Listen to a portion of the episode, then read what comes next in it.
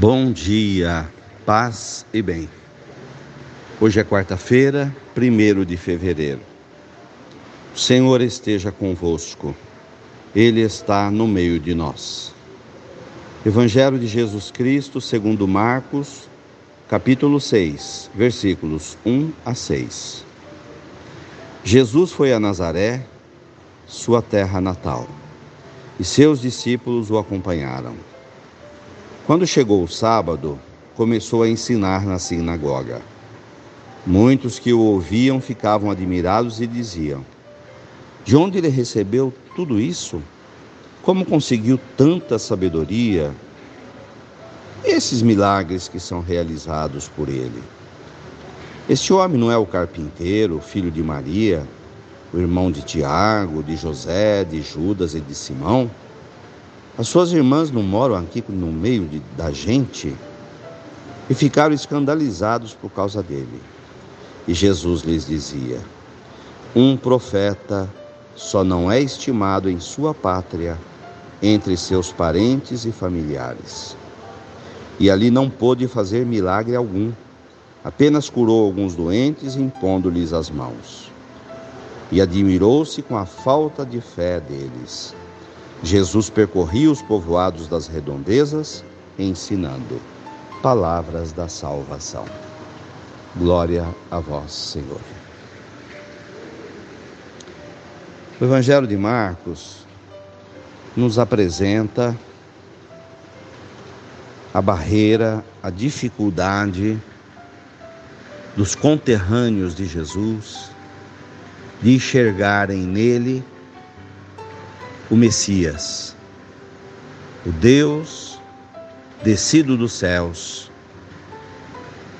porque conheciam a sua família, sabiam de onde ele era e por isso não lhe davam valor. Quem sabe se ele tivesse caído do céu de uma astronave, aí sim dariam valor.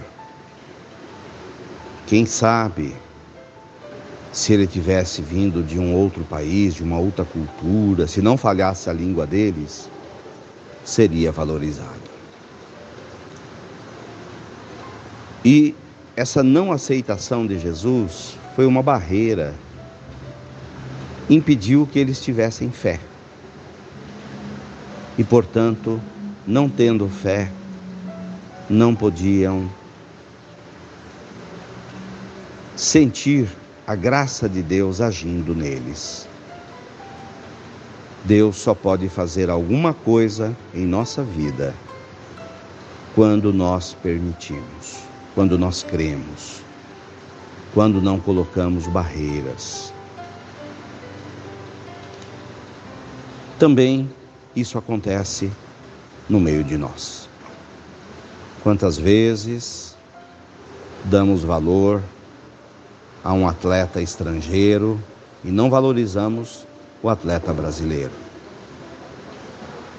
Quantas vezes não damos valor às pessoas que convivem conosco dentro de casa, mas valorizamos o vizinho? Quantas vezes achamos que a grama do vizinho é mais verde do que a nossa? Que a mãe do meu amigo é melhor do que a minha mãe? Quantas vezes fomos cegos para enxergar tanto amor que já recebemos dos nossos pais? Quantas vezes ignoramos as bondades dos nossos amigos? O Evangelho de hoje nos chama a atenção para que possamos valorizar o que somos, o que temos e o que existe de bom ao nosso redor e dar graças a Deus por isso.